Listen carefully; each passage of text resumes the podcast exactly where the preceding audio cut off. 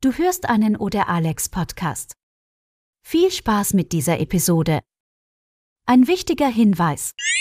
Diese schon ältere Episode ist noch nicht für das Podcast-Format optimiert. Es kann zu Hinweisen oder Verweise kommen, die sich auf das Videomaterial auf YouTube beziehen.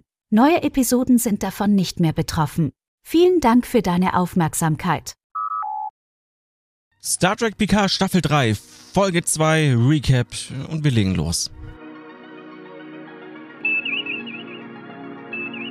So, hallo ihr kleinen Tark-Liebhaber. Schön, dass ihr wieder da seid. Wir reden heute über die zweite Folge von Picard Staffel 3.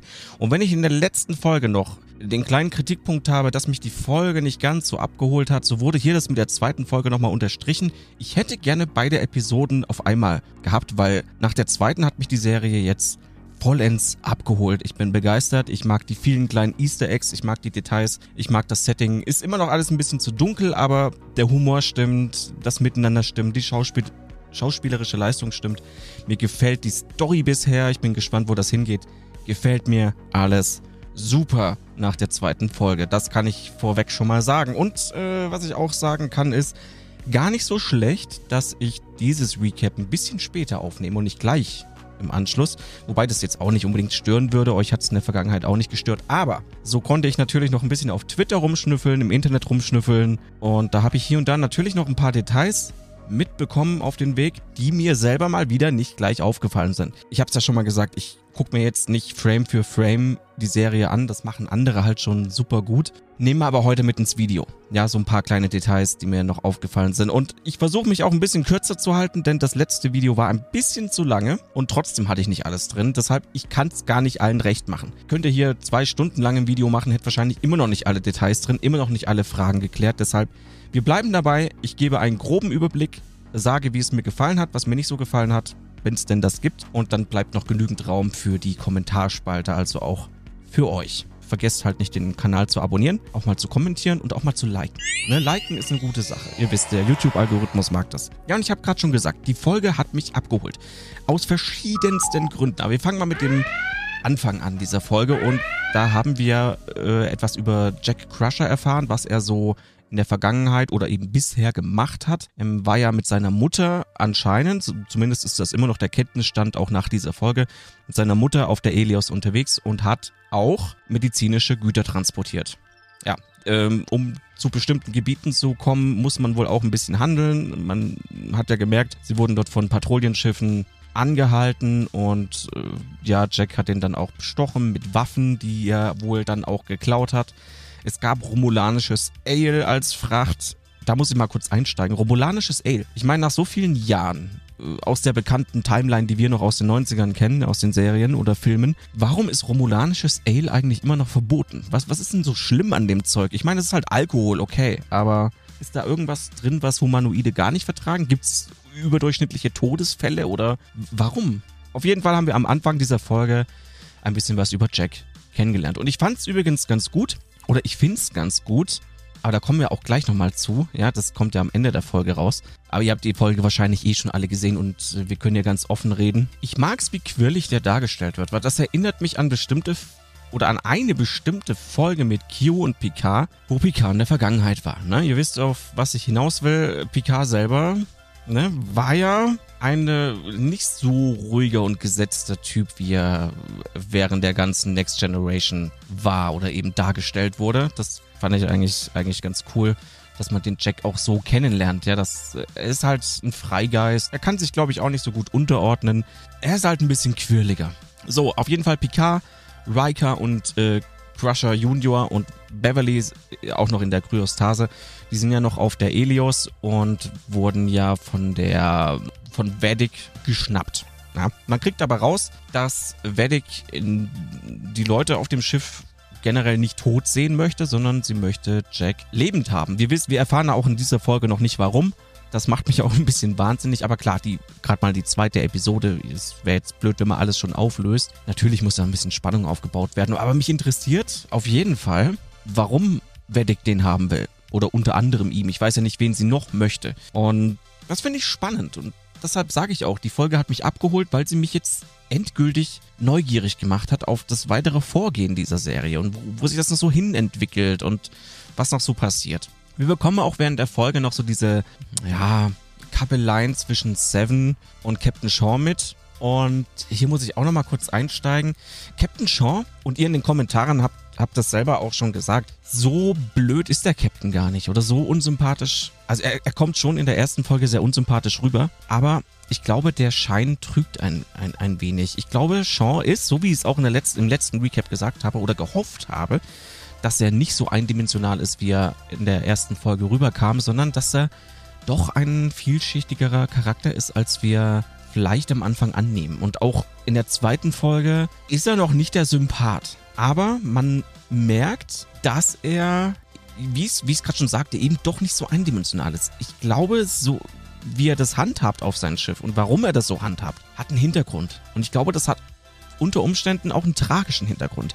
Wir haben ja die eine Szene, wo Vedic mit dem Schiff spricht, also im Laufe der Folge überredet ja quasi Seven Captain Shaw einzugreifen und die Leute auch von der Elios zurückzuholen. Der möchte erst gar nicht eingreifen, weil das nicht im Föderationsgebiet ist. Ne? Und, und, und die Elios wurde ja schon per Traktorstrahl gefangen genommen von diesem komischen Schiff von Vedic die wären da alleine gar nicht mehr rausgekommen. Und dann kam ja doch Captain Shaw mit der Titan und haben die gerettet. Und da gab es ja ein Gespräch. Darauf wollte ich jetzt gerade hinaus. Da gab es ja ein Gespräch und Vedic hat ihre Hausaufgaben gemacht und kannte Captain Shaw und sagt auch während dem Gespräch so fast schon beiläufig, naja, anhand ihres psychischen Profils wundert es mich, dass sie überhaupt noch funktionieren. Ja, so sinngemäß. So habe ich es zumindest aufgefasst und verstanden. Er hat ja dann auch gesagt, ja, sie kennen mein, äh, mein Profil recht gut. Und das war nur so scheinbar nebenbei gesagt, aber das unterstützt eigentlich meine These, dass Captain Shaw, oder anders, dass wir über Captain Shaw noch ein bisschen mehr erfahren werden und vielleicht auch erfahren,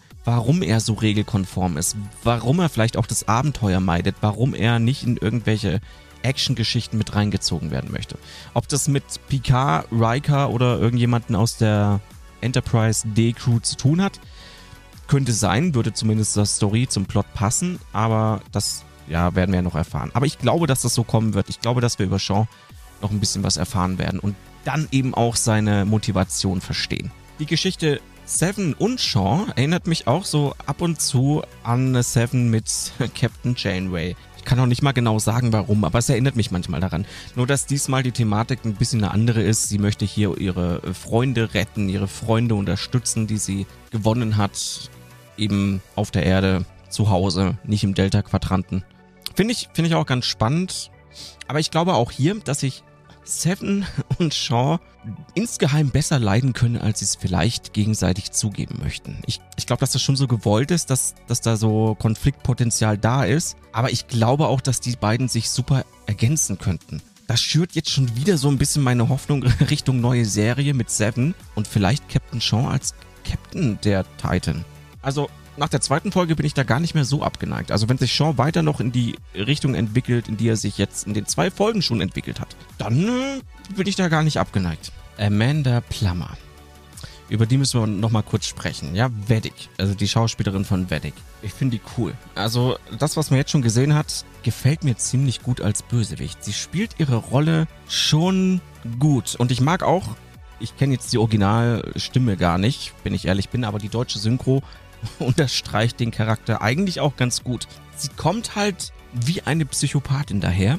Trotzdem wirkt sie ziemlich selbstsicher und ziemlich sicher, dass das, was sie tut, wahrscheinlich A für sie richtig ist. Logischerweise alle Bösewichte meinen, dass sie das Richtige tun, aber auch, dass sie damit Erfolg haben wird. Also dieses Signal sendet sie auf jeden Fall aus. Ja, und ich würde sagen, wie der Vater, so die Tochter. Denn es gibt noch den Christopher Plummer, der General Chan gespielt hat in Star Trek 6. Ja, wer das, ich vermute mal, die Kenner unter euch wissen, dass das die Tochter von ihm ist. Äh, wenn nicht, wisst ihr es jetzt. Und da gibt auch, auch da so die Parallelen, wenn ich mich zurückerinnere, wie General Chang äh, so manchmal auf seinem Schiff, auf seinem Stuhl saß, selbstsicher, grinsend, hat mich schon so ein bisschen stark daran erinnert. Ich weiß nicht, ob die gute Frau sich da auch so ein bisschen ein Beispiel an ihrem Vater genommen hat, dass es vielleicht auch äh, so die Art, wie sie das spielt, eine Hommage an ihrem Vater ist.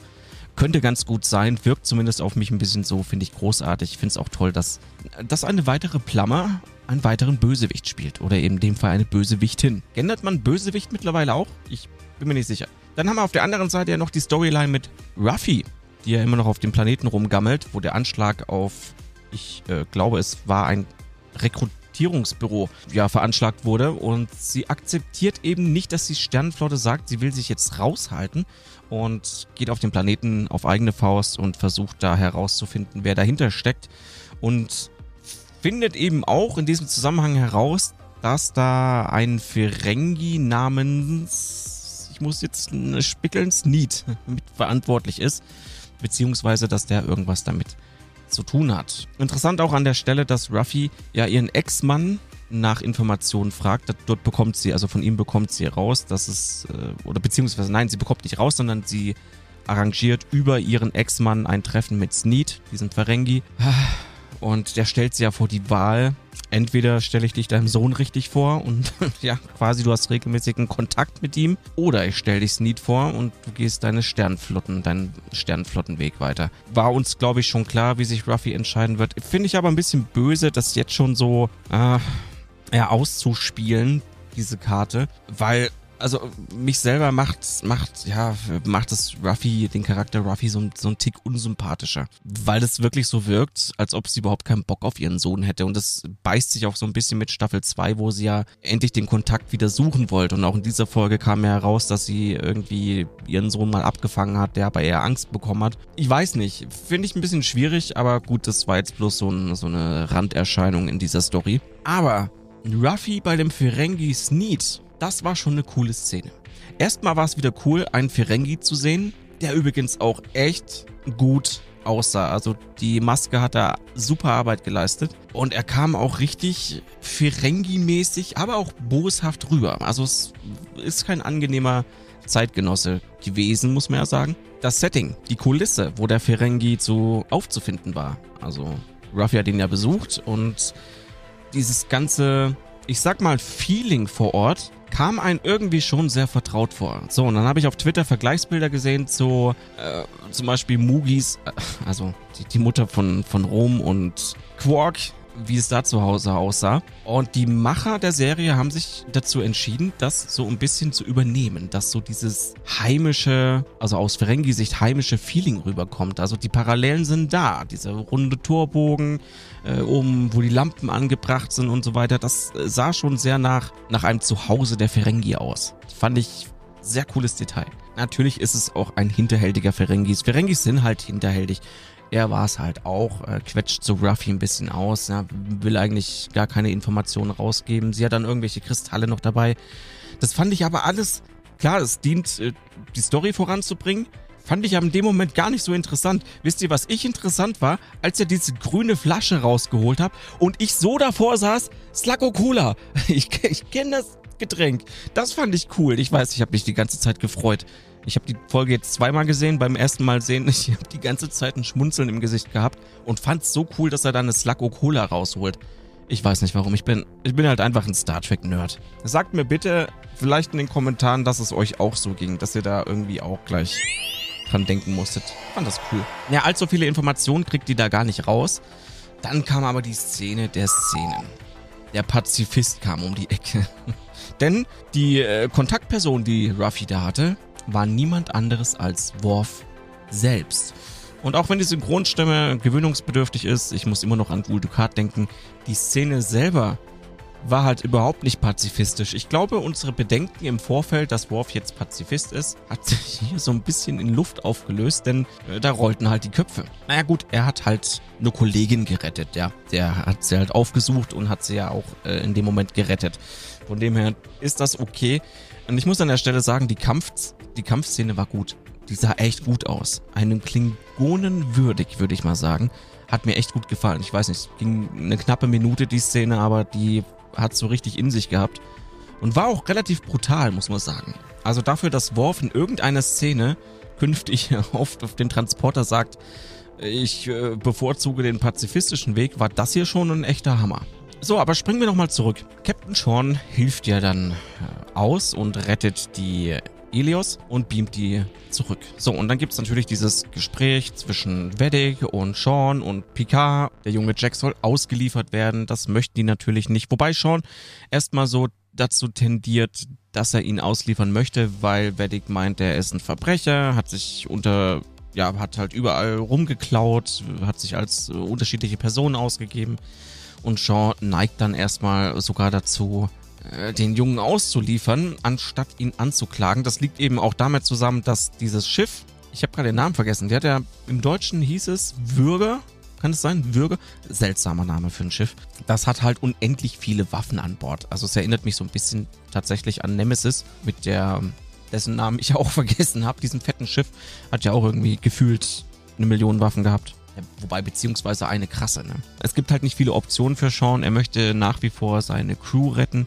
Er möchte niemanden in Gefahr bringen. Wie wir vorhin schon sagten, das wird einen Hintergrund haben, warum er so reagiert. Ja, und dann kommt es eben dazu, dass sich Picard noch mit dem Jungen beschäftigt, weil auch er einen Verdacht hat. Riker hat den Verdacht. Da gibt es die schöne Szene im Turbolift, wo Riker meint, ja, sag mal, willst du jetzt nichts dazu sagen? Jean-Luc, jetzt sag doch endlich mal was dazu. Du siehst das doch auch, was ich da sehe.